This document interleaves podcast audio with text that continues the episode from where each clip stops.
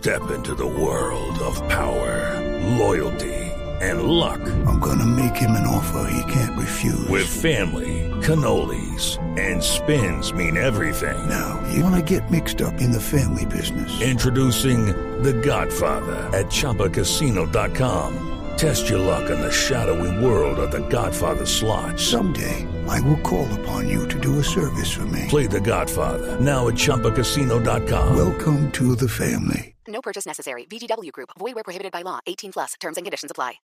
Análisis, realidad, información en El Radar. Los hechos más importantes de la semana analizados a fondo. El eco de los acontecimientos. Un recorrido por lo que dice la gente con Ricardo Ospina.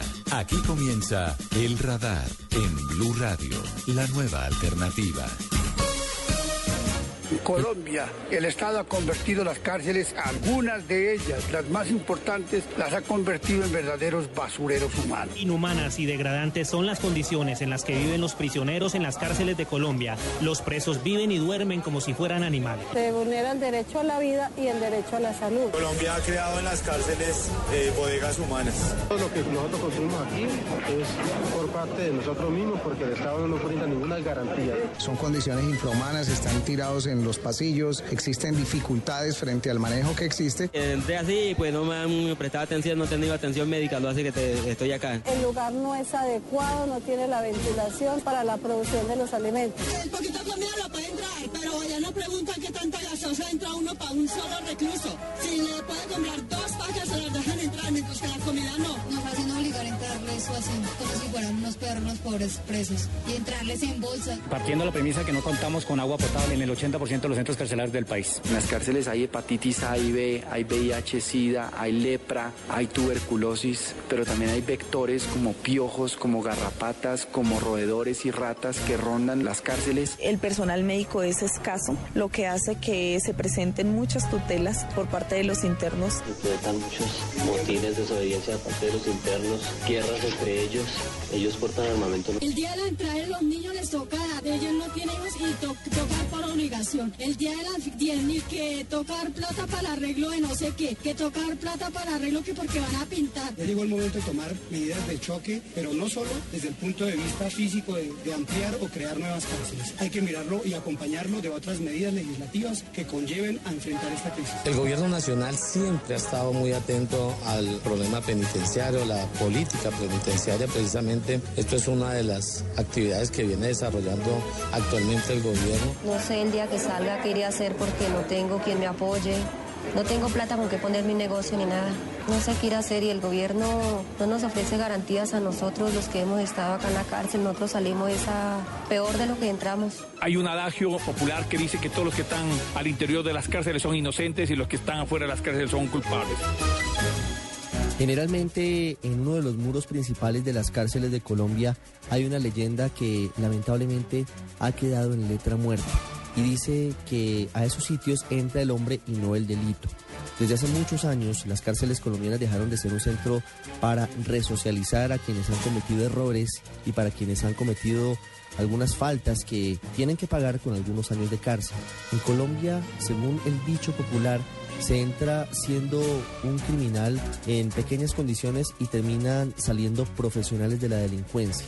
Lamentablemente, en todos los casos no es así. Sin embargo, las condiciones de hacinamiento, de corrupción, de casicazgos dentro de los pabellones generan otro caldo de cultivo muy grande para que estas personas, en lugar de resocializarse y de salir como nuevos individuos, profundicen su actividad delincuencial.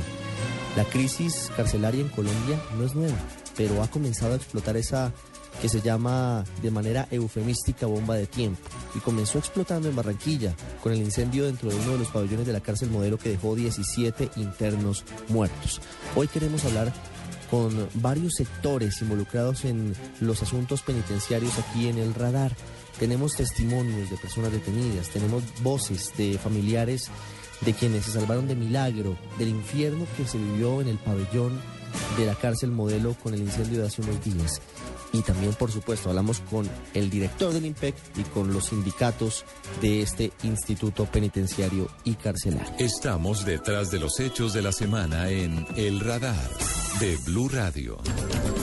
Esa noche vivimos el infierno en la tierra, dicen los sobrevivientes al incendio que afectó uno de los pabellones, uno de los sitios de la cárcel modelo de Barranquilla. El saldo hasta el momento es de 17 personas muertas y puede aumentar por la gravedad de las quemaduras que tienen algunos de los heridos que permanecen en hospitales de la capital del Atlántico.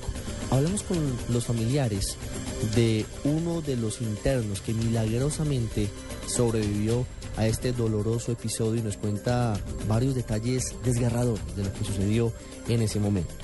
Bueno, él me dice de que ahí hubo una pelea por unos internos que estaban peleando y eso, pero como mi hermano estaba acostado, lo que tenían el problema, ellos estaban allá en su bololó, pero mi hermano estaba acá acostado con los otros amigos de él y eso. Él me cuenta a mí que, ah, que en la pelotera y todo eso, ellos empezaron a gritar en la reja, yo no sé, ellos como que estaban haciendo alguna protesta. Y después de eso, ellos como los veían todos alterados ahí, ellos lo que hicieron fue que le cerraron la reja, no los dejaban salir, no lo dejaban salir, después les quitaron la luz. Entonces, cuando ellos le quitan la luz, ellos dicen que tiran gas. Y mi hermano le dice al otro compañero, Jorge, baja, baja, Jorge, que eso se está prendiendo. O sea, mi hermano no se da de cuenta, sino cuando él ve la candela. Y el otro muchacho le dice, mane, baja, que ya yo voy a bajar. Pero cuando mi hermano sale, se prende la, la, la, la celda donde él estaba con el muchacho. Y el muchacho sale todo, todo prendido, pero mi hermano no lo ve. Mi hermano ve que él se demora para bajar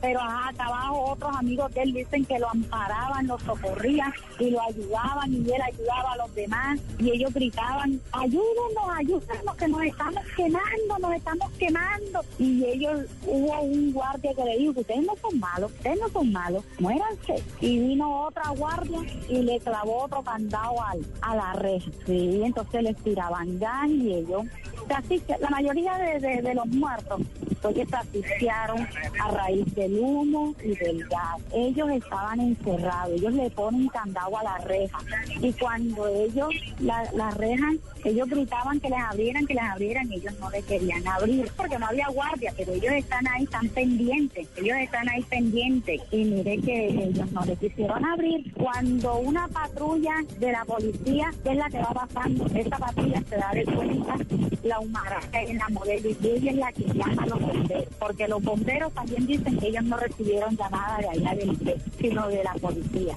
Entonces cuando los bomberos llegan es cuando ellos empiezan enseguida a ayudarlos a salir. Y eso, que ellos no saben ni cómo abrieron esta reja, porque cuando ellos le llegan a abrir esta reja, ya estaban todos los, otros muchachos que estaban ahí ya estaban quemados. Y los demás que se estaban quemando, mi hermano estaba pendiente y esto mejor, yo me imagino la unidad de esos muchachos que hay. Un hermano oye a Jorge Cura y Jorge Cura está dando la noticia. Jorge Cura es el que está dando la noticia. Entonces, llama a mi casa, me dice, dile a tu hermano, mi hermano, el hombre de madre, aparece allá, pero en los heridos. cuando me dice así, yo salgo, me, dice, me voy para el hospital, y en el hospital él está, en el Barranquilla, y no nos dejaban ver, no nos dejaban ver, nos decían que estaba bien, que estaba bien. Y yo, no, pero yo quiero verlo, yo quiero verlo. Yo lo vine a ver como al tercer día, porque no me dejaban ver a mi hermano. Gracias a Dios, mamá, mi hermano está bastante recuperado. Acá lo tienen en un hospital que se llama El Cari. Fue donde los mandaron ahora porque los, que se estaban recuperando los estaban mandando para allá para la modelo otra vez y ellos se estaban infectando. Entonces mandaron a dos primeros antes que mi hermano y ellos se contaminaron, entonces los devolvieron otra vez. Entonces yo vine y hablé con, un señor de, de, allá de la personería y él estaba rabioso porque los estaban mandando otra vez para allá si ellos estaban contaminando, bueno, y hablé con la trabaja, una psicóloga de la modelo y ella me, me dijo, mamita, no te preocupes, él se lo llevan para allá, pero él lo tienen que devolver otra vez porque nosotros le estamos buscando una clínica. Bueno, le consiguieron a clínica, a las seis de la tarde me llamaron me llamaron que, ya mi hermano estaba acá. Bueno, los médicos dicen que él está bastante mejorcito. Usted está en el radar en Blue Radio. Angélica Ramírez, una bella presentadora de televisión en el departamento de Huila, vivió casi tres años del infierno por cuenta de falsas acusaciones en su contra que la implicaban directamente con la guerrilla de las FARC. Angélica salió hace algunos meses de la cárcel, inocente, declarada por parte de la justicia luego de no encontrarse pruebas en su contra. y ella nos habla sobre la experiencia que vivió en el centro de reclusión donde estuvo y la manera en la que trabajó por los derechos humanos de los internos y en este caso de las mujeres detenidas. Hola, muy buenas tardes. Pues bien, eh, estuve recluida durante tres años injustamente en dos cárceles del país, como Rivera en el Huila y Jamundí en el Valle, acusada de ser la periodista de las FARC, de ser la persona que le entregaba información a un frente del departamento del Huila. Me condenaron injustamente a 14 años, los cuales pasé recluida tres, mientras mi abogado demostraba mi inocencia. Desafortunadamente soy un caso más de los tantos de los falsos positivos que se viven en nuestro país. Gracias a Dios se hizo justicia, como siempre lo digo primeramente, gracias a él, que siempre he dicho que la justicia divina de repente tarda un poco, pero llega. Mm, llevo tres meses eh, libres tratando de organizar nuevamente mi vida, tratando de recuperar el tiempo perdido, pues que jamás va a alcanzar para recuperarlo, de poder compartir con mi hijo, con toda mi familia, con el deseo y con el propósito de seguir ayudando y trabajando por toda la población carcelaria. Durante los últimos meses de mi estadía, por decirlo así, en prisión, fui la representante de derechos humanos del pabellón de mujeres para garantizar los derechos humanos de, nosotros como internos, que de repente se olvidan que las personas que están recluidas en cárceles son seres humanos y no hay quien nos garantice o les garantice a ellos en, en este momento que tengan una buena calidad de vida, que tengan una vida digna como debe ser. A raíz de todo el hacinamiento que se está viviendo, es inhumano tener que ver cómo duermen nueve y diez internos en una habitación adecuada para cuatro personas. Tienen que dormir unos encima de otros en el piso, sin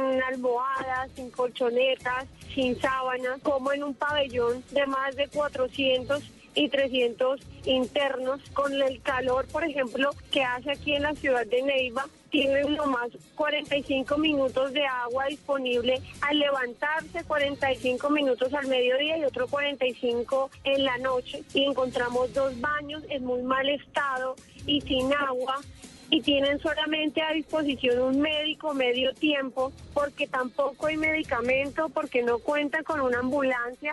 Se han presentado casos en que se han muerto internos dentro de las cárceles porque no tienen lo necesario para poder atender a estas personas también el problema acerca de, de, la parte judicial. Hay una cantidad de personas que ya cumplen con los requisitos para gozar de los beneficios de libertad condicional, de prisión domiciliaria, de esos beneficios de 72 horas y el personal administrativo, el personal jurídico no están como al tanto de, poder ayudarlos y de agilizarle todos esos papeles para que la gente pueda salir y así desasinar las cárceles. Y pues definitivamente el, el, el, trato que se le está dando a las personas en las cárceles es muy triste, es muy cruel, nuevamente llamado para el Estado colombiano con todas las personas que van recuperando su libertad porque resulta que llegamos a la libertad felices de volver a estar con nuestras familias, pero no hay quien nos apoye acá afuera. Es empezar es una lucha, para poder volver a integrarnos a la sociedad. Imagínate, sale uno de la cárcel, si es una persona que no tiene la oportunidad de trabajo, que no tiene una profesión, que no ha estudiado, que no tiene la oportunidad de trabajar, ¿qué va a hacer? Termina nuevamente reincidiendo en el error que cometió. Opuestos en El Radar de Blue Radio. Son innumerables los problemas que tienen las cárceles en el país, desde hacinamiento, pasando por la corrupción, continuando con los caciques que manejan los pabellones, continuando con la escasez de guardias para cada uno de estos centros. En fin, hay muchas aristas que harían que en cualquier momento volviera a explotar esta bomba de tiempo en la que se ha convertido nuestro sistema penitenciario. Hoy hemos querido buscar todas las aristas del problema y por eso saludamos a esta hora al general Saúl Torres. Él es el director del IMPEC, el Instituto Penitenciario y Carcelario de Colombia. General Torres, buenas tardes. Buenas tardes, un saludo especial para la audiencia. General, para usted, ¿cuál es el principal problema de las cárceles colombianas? Bueno, pues hay, hay varios factores. Es importante tener en cuenta que estamos en un nivel alto de hacinamiento, que es un, es un eh, problema que viene de tiempo atrás, eso se ha venido acumulando en el tiempo. pero estamos trabajando de manera articulada con las autoridades administrativas, con las autoridades judiciales, porque hay varios aspectos que hay que resaltar. Tenemos alrededor de 120 mil personas en condición intramural, de los 151 mil internos que, que están bajo responsabilidad del INPEC. Es decir, es decir que hay, tre- hay 31 mil personas que están detenidas, pero o tienen detención domiciliaria o tienen libertad condicional.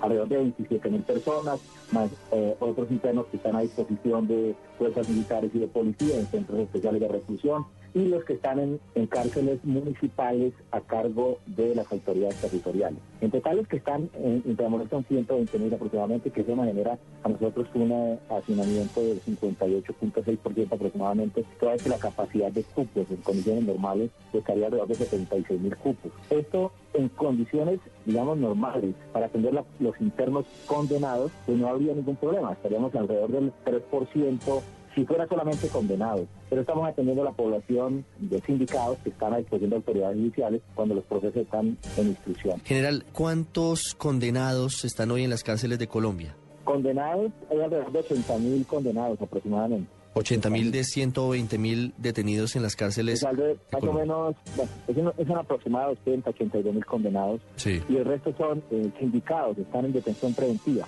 que es, digamos, lo que generaría el hacinamiento en los diferentes centros penitenciarios y carcelarios Mire, del país. general, ¿y el nuevo código penitenciario sí sería una solución, eh, por lo menos, eh, de coyuntura, de urgencia, frente a lo que hemos vivido, este hacinamiento tan alto que usted nos dice es superior al 58%? Mire, el Código Penitenciario, desde luego, ayuda muchísimo en ese sentido, pero no hay que mirarlo como la solución al problema del hacinamiento, porque el problema del hacinamiento hay que verlo de manera integral. Debe haber un compromiso de autoridades judiciales, especialmente eh, los procesos que están a disposición de, de fiscalías y de jueces, pues, tener la celeridad oportuna. Hay muchas personas que están en las cárceles y que llevan un tiempo prolongado sin resolverse la situación jurídica. Y eso, pues lógicamente, incrementa cada vez más el hacinamiento toda vez que todos los días ingresan personas a los centros penitenciarios y carcelarios a disposición de autoridades judiciales por cualquier por cualquier delito. Pero es un tema que se tiene que valorar, se tiene que mirar por parte de las autoridades judiciales. Que establece la ley 1709, pues lógicamente eh, va a ayudar en, en una proporción, no digamos soluciona todo el problema, pero sí va a ayudar muchísimo porque las personas que quieren tener ese derecho ya están tramitando sus solicitudes a través de las oficinas jurídicas de los centros penitenciarios y carcelarios. Y ya se han tramitado alrededor de 3.200, 3.300 solicitudes para que los jueces de ejecución de penas y medidas de seguridad prestes estos exclusivamente para condenados puedan valorar otra alternativa que establece la ley. General- Puede ser la prisión domiciliaria, Claro. la, la libertad condicional o la suspensión en el ejercicio de la ejecución de la pena. Pasemos al siguiente tema difícil en el sistema penitenciario, en las cárceles de Colombia. Le propongo que hablemos y que me dé usted un diagnóstico muy breve, muy puntual de las dificultades en materia de salud para los internos. Sí, hay, hay unas dificultades. Este, ese servicio lo está prestando eh, Caprecon, este, la EPS Caprecon. Hemos tenido algunas dificultades en la atención oportuna, eh, seguramente por falta de, de cobertura, de no llegar de manera adecuada a todo el país. Se nos han enfrentado algunas dificultades. Sin embargo, estamos tratando de, de solucionarlos en coordinación con la unidad de servicios penitenciarios, que es la, la unidad encargada de hacer como el control a la ejecución y la prestación del servicio de salud. Ahorita con la entrada en vigencia de la nueva ley, pues establece un fondo, un fondo que va a facilitar eh, contratar a través de la unidad de servicios penitenciarios y carcelarios el servicio de salud de manera local y regional. Esto nos va a permitir atender de manera más oportuna los requerimientos de los internos. Tenemos entendido, general, que Caprecom dejará de prestar los servicios médicos para los internos del país. ¿Qué va a pasar entonces? Se manejan a través del fondo que establece la nueva ley y eh, lo manejaría a través de una fiducia, pero eso ya lo, lo, lo realizaría la unidad de servicios penitenciarios. Lo que hace el INPEC es facilitar eh, el listado actualizado de la población de internos para que pueda ser atendida en todos los centros del país. Y la unidad de servicios se encarga de hacer la, la contratación correspondiente a través de las modalidades existentes de acuerdo con la ley contractual y poder acceder, aspiramos eh, de manera oportuna, lo, lo más rápido posible, a esta nueva modalidad de prestación de servicios. Pero sería una EPS distinta, ¿cuál sería el modelo? Sería una EPS distinta. Eso ya lo establece de acuerdo a los principios contractuales la unidad de servicios penitenciarios. ¿Qué pasa con la corrupción en las cárceles, con eh, los caciques que siguen manejando algunos patios, que cobran hasta por el uso del suelo para que las personas se puedan acostar en unos pocos baldocines de las prisiones de nuestro país? ¿Qué hacer frente a eso? Es algo que lleva muchos años, pero pareciera que no se puede solucionar. A ver, pues eh, la principal misión del, del es buscar la resocialización, tratar de que las personas que ingresan por cualquier delito y que quedan a disposición IMPEC en un centro penitenciario pues salgan totalmente resocializadas y siendo nuevos ciudadanos. No desconocemos lo que está sucediendo. De cualquier manera, las personas que eh, son adictas, por ejemplo, a cualquier tipo de estupefacientes, buscan la manera de burlar eh, el control que ejerce el IMPEG a través de la Guardia Penitenciaria, a través de los mecanismos eh, electrónicos que se tienen en algunos centros penitenciarios, porque no en todos los hay, para poder ingresar pacientes o elementos no permitidos.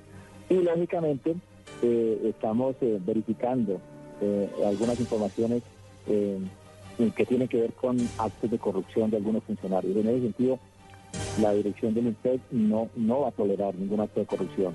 Hemos fortalecido la actividad de inteligencia y de policía judicial en la medida en que tengamos informaciones oportunas, informaciones documentadas, probadas, vamos a iniciar los procesos de judicialización a los funcionarios que resulten involucrados en actividades ilegales. Quiero hacerle una pregunta final, general Saúl Torres, que tiene que ver con la guardia del IMPEC, que es fundamental para que se garantice la seguridad en los pabellones, que es fundamental para prestarle un servicio adecuado a los internos, pero que ha presentado problemas recientemente. No es algo nuevo, pero se han acentuado, podríamos decirlo. De una parte, no sé si ya se tenga alguna conclusión frente a denuncias sobre posible abuso de la fuerza en eh, el operativo que lamentablemente se presentó en la cárcel modelo de Barranquilla y que recordemos que tras haber incendiado un par de colchonetas murieron internos. Y el otro punto es cómo frenar cómo mejorar la relación de la empresa, del, instituto, con los eh, guardias, porque es increíble la cantidad de sindicatos que se crean todos los días y que hacen muy difícil la gobernabilidad adentro. Desde luego, aquí propendemos por un servicio humanitario. Nosotros nos debemos a los internos y después de que ingresan, ya no nos corresponde juzgar por qué cometieron el delito, por qué se equivocaron en su conducta. Sencillamente es cumplir nuestra misión que es resocializar, capacitar y hacer de él un nuevo ciudadano, un ciudadano ejemplar que sea emitido en la sociedad el día de mañana. No desconocemos algunas quejas que han llegado precisamente por abusos eh, en el extracto, por abusos de algunos miembros de la que están siendo investigadas desde luego por, eh, por el INPEC y cuando ha trascendido a la, acción penal, pues le hemos dado curso a las acciones penales. En ese sentido, con, la, con el cuerpo que de vigilancia pues lo que hemos hecho y a través de los sindicatos, que está próximo a una reunión precisamente con ellos, es que ayuden a construir. El sindicato uno entiende que es un eh, libre ejercicio de asociación que está establecido para construir colectivamente y pensando en la institución, no pensando en intereses personales, que muchas veces es la equivocación que se tiene de, algunos funcionarios. A eso es que invitamos a los sindicatos precisamente a mejorar cada día. Entendemos de las dificultades y todos deben entender que no se tienen los recursos adecuados suficientes, el equipo logístico adecuado, pero con lo que tenemos podemos hacer mucho más. Es el general Saúl Torres, director del IMPEC, hablando hoy en el radar sobre las dificultades que afrontan los internos, las personas que están detenidas por haber cometido delitos, a veces indicadas, a veces condenadas, pero las cifras son muy preocupantes. Detrás de cada una de esas cifras hay un drama, una persona que está en dificultades. Un hacinamiento del 58% es prácticamente insostenible si continuamos con esa misma relación de personas detenidas. General, muchas gracias. A usted muy amable. Buen día. Unos opuestos en El Radar de Blue Radio. Ahora escuchamos al dragoneante Nelson Barrera, él es el presidente del Sindicato de Empleados Unidos Penitenciarios. Escuchamos la contracara de lo que nos dijo el general Saúl Torres, la cara opuesta, la de los guardias que trabajan día y noche para garantizar la seguridad de los internos, de los presos, pero también de las personas que están en el exterior. Dragoneante Barrera, buenas tardes. Buenas tardes eh, para usted y todo su equipo de trabajo. Dragoneante, primero quisiera preguntarle ¿Por qué en el IMPEC hay tantos sindicatos? Eh, oficialmente creo que hay cuatro, pero según ha dicho el director, hay más de 57 entidades sindicalistas dentro del instituto. ¿Por qué tantos sindicatos?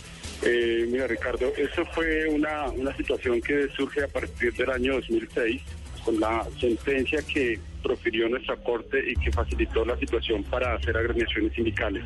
Los trabajadores del IMPEG han optado afiliarse y a organizarse en sindicatos para evitar la política nefasta de traslados que tiene la misma entidad.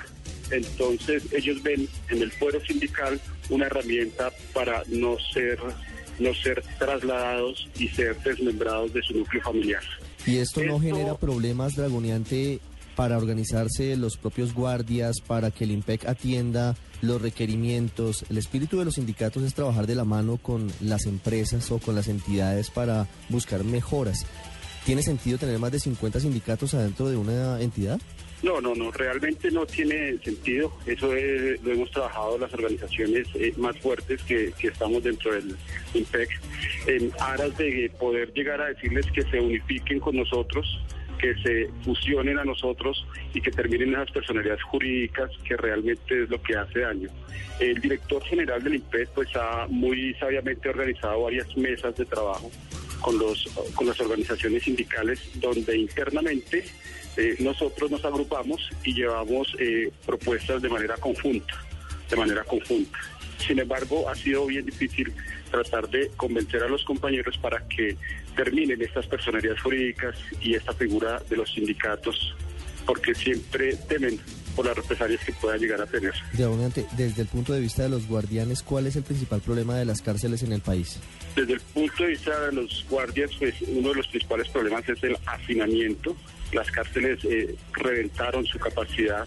Eh, hoy tenemos más del 52% de hacinamiento. Ese nos revienta y nos hace perder el control de todas, de todas, desde todas aristas. Desde todas las aristas hace perder los controles.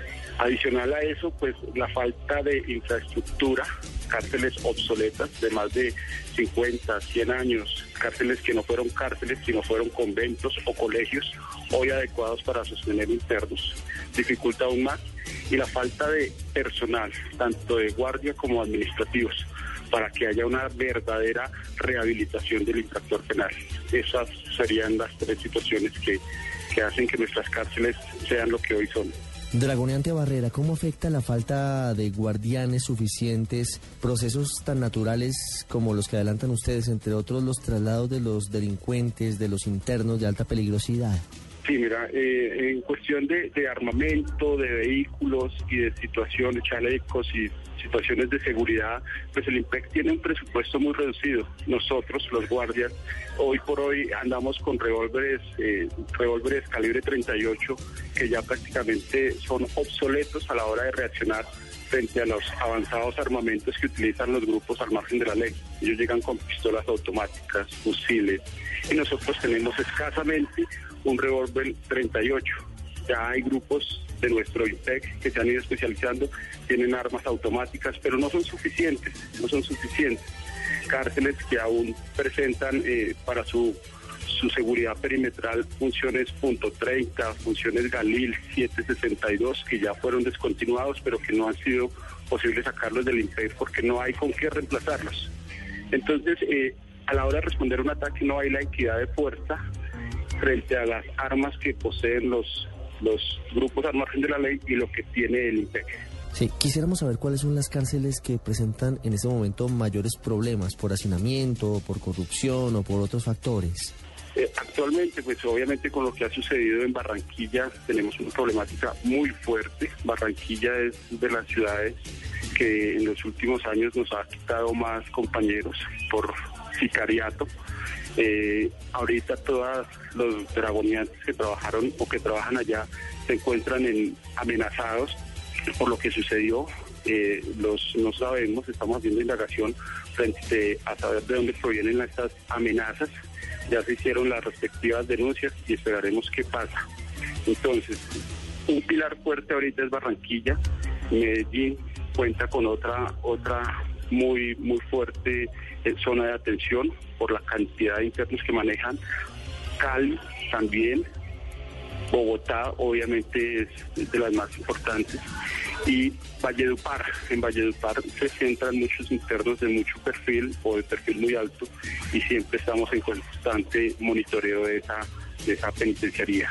Sí, usted nos habla de Barranquilla, que es tal vez el epicentro de las noticias en estos días relacionadas con la crisis carcelaria. ¿Qué fue lo que pasó realmente allí? Porque hay muchas voces que dicen que hubo responsabilidad de los guardianes y hay otras voces que dicen que hubo excesos de los internos al encender los colchones. ¿Cuál es la versión de los guardias? Bueno, lo que sucedió en Barranquilla fue eh, un, un, desafortunado accidente y fue causa de la misma situación que se vive allá. Esa cárcel, yo ya no la llamaría cárcel, esa bodega de hombres que tenemos allá, pues reventó y reventó de la peor forma.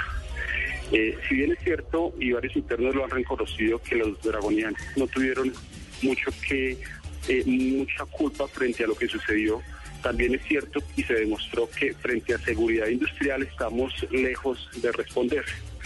No puede ser que no hayan extintores dentro de las cárceles, no puede ser que no haya un plan de emergencia.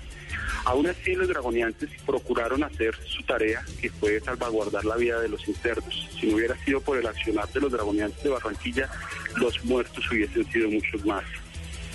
Sin embargo, entendemos el dolor de las familias, sí. sabemos que hace parte de nuestras funciones, pero pues pedimos que, que, que se pongan también de nuestro lado. Dragoneante, pero es cierto, es cierto que cuando comienza el incendio los guardias cierran las rejas en lugar de abrirlas y dejarlos salir. No, ahí faltan a la verdad. Cuando comienza el incendio, lo primero que se tiende a hacer o se pretendió fue buscar los extintores para apagarlos. Estos estaban vencidos, estaban y otros no estaban funcionando. Inmediatamente se fue a abrir la reja, pero ya el incendio estaba muy grande. ¿sí? Eh, la información que tengo es que aún así se logró abrir donde se pudo abrir, pero la, el desespero de los internos también había hecho de que se trabase esta reja y ahí fue donde se complicó todo porque tuvieron que empezar a romper para sacar los internos por las ventanas y demás. Sí. Entonces fue una situación que muy rápido tomó mucha fuerza y pues que la reacción de los dragoniantes, pese a que fue pronta, eh, no fue, digamos que no pudo haber sido la más idónea porque no se encontraban con, o no teníamos los elementos necesarios para reaccionar frente al incendio. Es el dragoneante Nelson Barrera, presidente del Sindicato de Empleados Unidos Penitenciarios en nuestro país. Dragoneante, muchas gracias. A ustedes, muchas gracias, que tengan muy buena tarde. A pesar de que el nuevo Código Penitenciario permite una reducción importante de cerca de 12.000 personas que saldrían de las cárceles porque sus delitos no son tan graves y porque están sindicadas y no condenadas, la situación sigue siendo muy difícil. Faltan por lo menos 10 cárceles de calidad, de tamaño suficiente y falta todavía mejorar el número de guardias y su capacitación. Mejorar en condiciones como los derechos humanos para evitar tragedias, hechos dolorosos como el de la modelo de Barranquilla que hoy sigue generando tristeza y lágrimas entre los colombianos. Hacemos una pausa y ya regresamos al radio.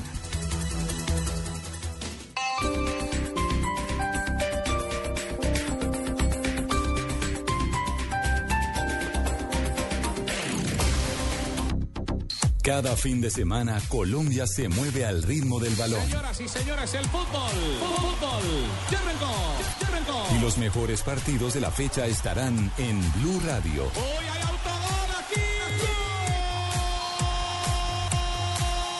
Con Javier Fernández, Carlos Alberto Morales, Ricardo Orrego, Javier Hernández Bonet y el equipo deportivo de Blue Radio.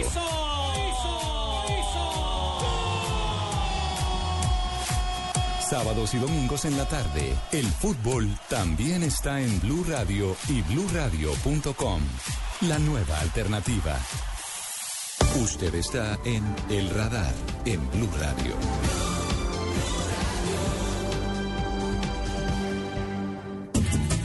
Si se pudiera definir a Guillermo Asprilla, podría definirse con la palabra combatiente. Un hombre que está cerca de los 55 años de edad, que desde muy joven se interesó por la lucha social y que para quienes son sus simpatizantes y sus opositores es un hombre consecuente con lo que piensa. Un hombre que estuvo detenido varios meses en la cárcel La Picota. Un hombre que desde hace 20 años hace política con Gustavo Petro. Un hombre radical, de amores y de odios. Hoy nos cuenta su historia. Afronta muchas dificultades por una enfermedad que no le ha impedido continuar en lo suyo, que es la política y el trabajo social. Ricardo, buenas tardes. Un saludo muy especial a los oyentes del radar. Doctora Asprilla, haciendo política tirando línea, hablando de revocatoria, hablando de candidaturas al Congreso, en lo suyo, ¿no? Sí, para mí la política es una vocación de vida, no es un oficio. Lo disfruta y es feliz compartiendo con la gente y buscando caminos para que las personas que de pronto no tienen las posibilidades de, de acceder fácilmente a una vida digna puedan tener algún camino para estar cerca de, de esas situaciones. Por supuesto, en la vida moderna, en estos países de metrópolis como Bogotá, solamente garantizando políticas públicas justas se puede garantizar a la gente sus derechos. La política hoy es la única posibilidad de que la gente tenga una vida humana digna. Si la política falla, si la corrupción se apodera del Estado o si la equivocación gobierna, la gente no tiene las cosas básicas. Esa vocación y ese interés suyo por las luchas sociales y por la política, por estar acompañando a la gente, ¿de dónde viene? ¿Cuándo recuerda haber sentido por primera vez ese llamado? Siendo muy niño, tenía quizás siete años. Recuerdo el impacto psicológico que me causó visitar Andagoya en el Chocó, de la mano de mi padre. Andagoya tenía dos pueblos, uno a cada lado del río. En uno vivía la gente, los negros del Chocó, los trabajadores, entre el barro en casas de bareque. En el otro, en un conjunto muy bonito, vivían los funcionarios de la Chocó Pacífico. Me impactó ver en un lado el barro y en el otro los columpios de los niños de los funcionarios gringos. Ese recuerdo que fue mi primera experiencia de contraste de lo que es la pobreza, la miseria y la riqueza del otro lado. Desde los 14 años recuerdo haber iniciado mi militancia política, fundada en el estudio, fundada en el análisis, no en posiciones dogmáticas. Para ser un buen político, el requisito es estudiar y estudiar mucho, conocer la historia del país, saber de economía. Regresemos a, a la infancia, que yo puedo decirlo con todo el respeto, es un negro, pero blanco, porque no lo vemos como usualmente tenemos el, el, estereotipo, son las personas habitantes del Chocó, que obviamente son de raza negra, pero Guillermo Esprilla es de sangre, por supuesto, de, de, de ascendencia africana. ¿Cómo vivió sus primeros años allí? ¿Y cómo es esa herencia chocona suya? Mi padre era un negro chocuano de Ismina, mi madre blanca bogotana. Así que yo soy lo que técnicamente se llamaba antes un mulato. Mi estancia en el Chocó fue muy, muy agradable, muy bella. El contacto con la naturaleza, con la gente chocuana, con su cultura. Y, pero de todas maneras siempre estaba presente el, ingrediente étnico. Recuerdo que a mí me molestaban en mi primaria, en el por ser blanco. Llegué a Bogotá en el bachillerato, nos molestaban por ser negros. Pero afortunadamente el país ha ido superando ese tema de la segregación racial a partir de la Constitución del 91. A los 14 años comienza su militancia política con quién y por qué entra en ese mundo. En ese tiempo existía un partido que después desapareció. Se llamaba el Partido Comunista de Colombia Marxista-Leninista. Estamos hablando exactamente del año 73, el 74. Allí, en el Colegio Nacional Restrepo Millán, estando yo en cuarto de bachillerato, fundamos un comité, una célula de estudiantes que nos dedicamos a hacer militancia política, a estudiar, a pintar grafitis, a organizar la gente en los colegios y a formarnos. Hablemos ahora de, del paso suyo a la Universidad Nacional. ¿Por qué decide estudiar Derecho? ¿Por qué toma ese camino? Por supuesto viene con la política hirviendo en la sangre y con todo lo que se vivía en los 70. ¿Cómo fue ese paso por la Nacional? Yo recuerdo la Nacional como tal vez el momento más feliz de mi vida, por muchas razones.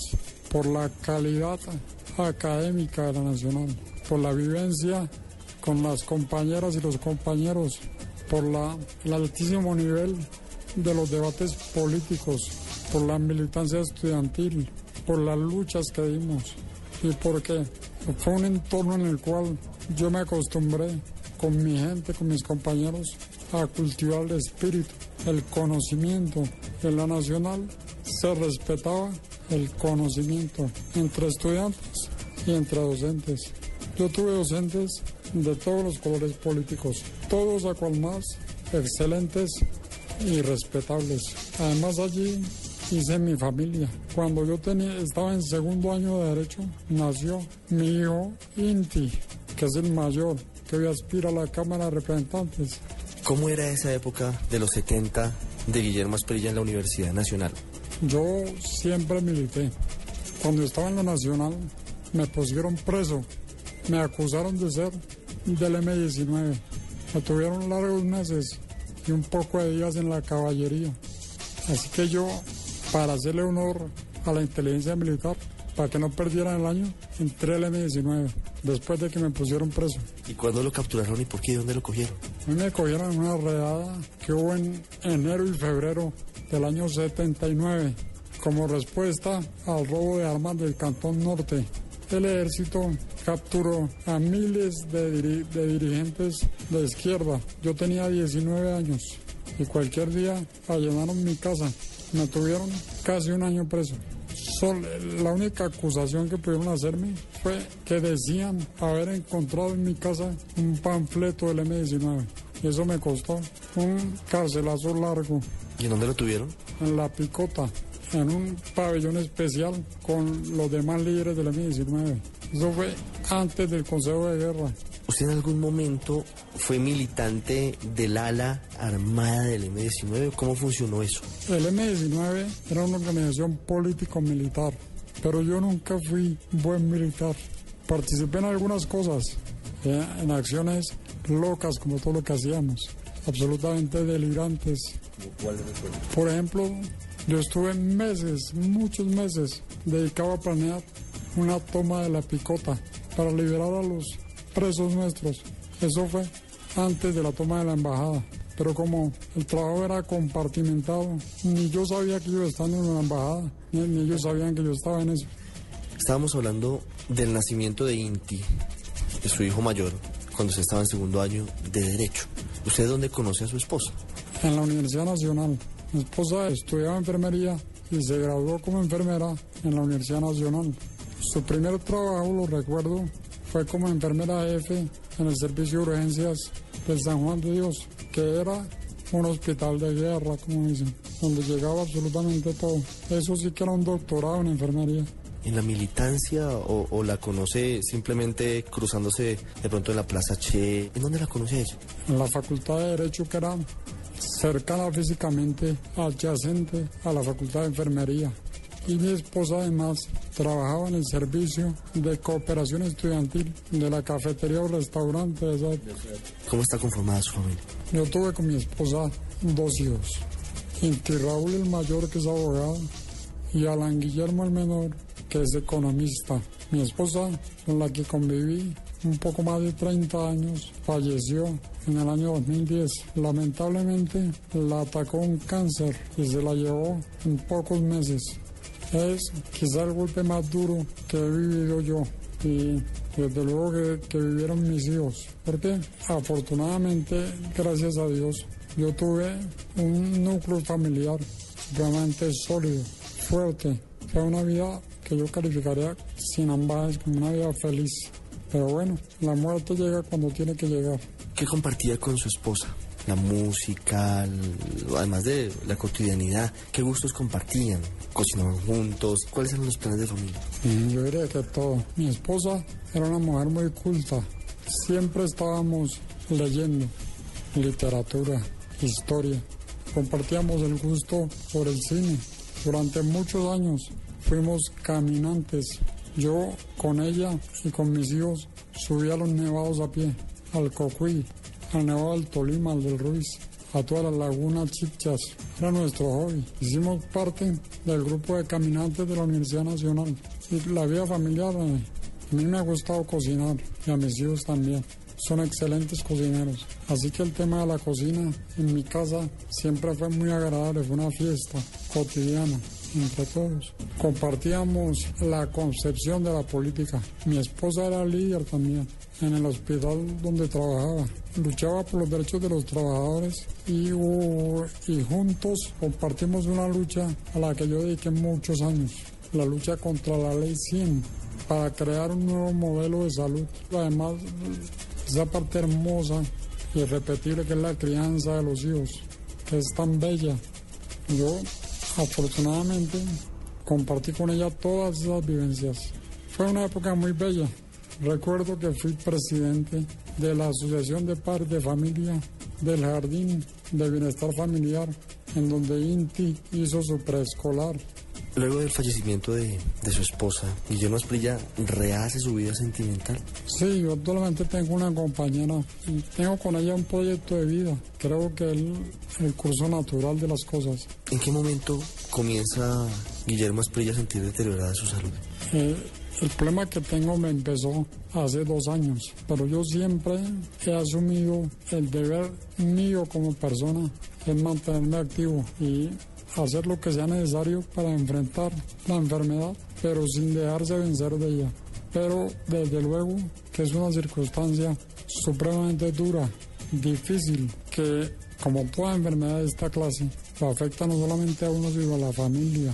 Pero mi deber, mi sentimiento es luchar por la vida hasta donde la propia vida nos dé fuerzas. ¿Cómo se siente en este momento? ¿Se siente fuerte? ¿Cómo está? Digamos que hay cosas que no dejan de dolerme. Por ejemplo, esta coyuntura política, yo podría jugar un papel muchísimo más activo, el que me permiten mis limitaciones físicas, pero no, no lo puedo hacer. Por ejemplo, en la campaña de mi hijo, yo quisiera estar 24 horas, pero la necesidad del tratamiento, de las terapias, todo eso me limita el tiempo. Pero hay que ser agradecido con la vida y hay que creer en la vida. No hay que dejarse vencer de la muerte, ni dejar que la muerte te tome tu espíritu, tu mente, tu pensamiento. Entonces, mientras uno tenga la certeza de que vale la pena vivir, hay que seguir en esta lucha. Guillermo Esprilla, ¿piensa o no piensa en, en la muerte? Yo creo que no más que lo que lo hace cualquier persona.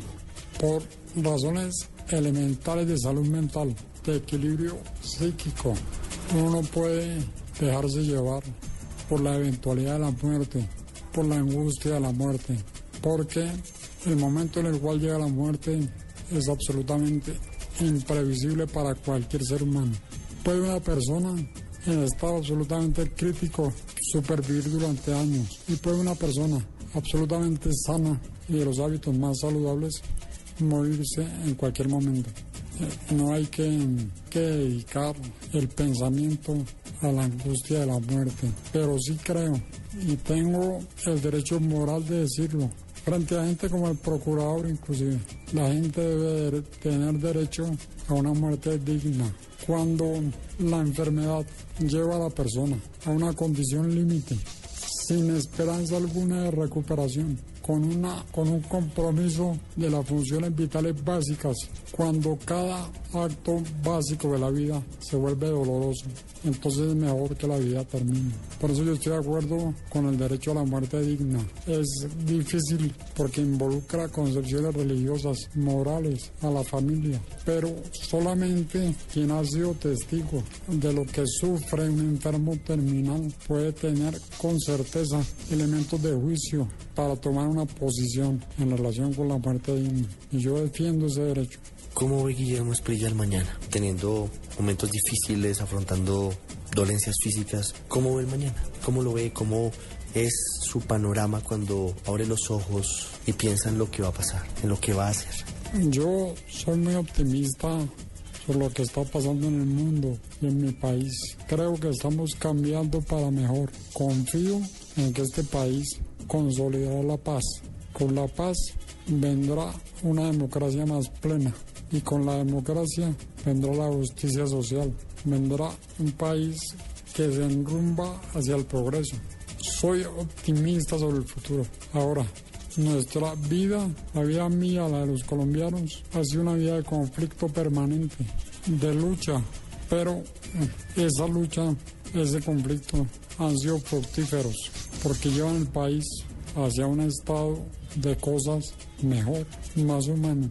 ¿Cuándo conoce Guillermo Esprilla a Gustavo Petro? Yo me conocí con Petro en la época de la constituyente, ya se había hecho la paz. Y yo me empleé a fondo en la constituyente, me dediqué a eso, día y noche. Trabajé como asesor en todo el trabajo de redacción de textos constitucionales. Fui miembro de la Comisión de Estilo de la comisión que codificó el texto final de la constituyente. Y después, ya en las últimas sesiones, la constituyente me eligió como miembro de la Comisión Especial Legislativa, que la opinión pública y la prensa conocieron como el Congresito. Y recuerdo también que los dos fuimos miembros elegidos en una convención nacional de la Dirección Nacional de la Alianza Democrática M19. Esa dirección tenía 19 miembros, entre los cuales recuerdo también al vicepresidente Angelino Garzón. Con él compartíamos con Navarro Wolf, con Oti Patiño, la dirección de la M19. Guillermo Esprilla ve a Gustavo Petro terminando su mandato el 31 de diciembre del 2015. Yo veo a Petro ganando esta batalla contra el fanático este, que además pronunció un fallo que yo no dudo en calificar de precario jurídicamente, lleno de errores y de absurdos. Ese señor que escribió ese fallo es un mal abogado.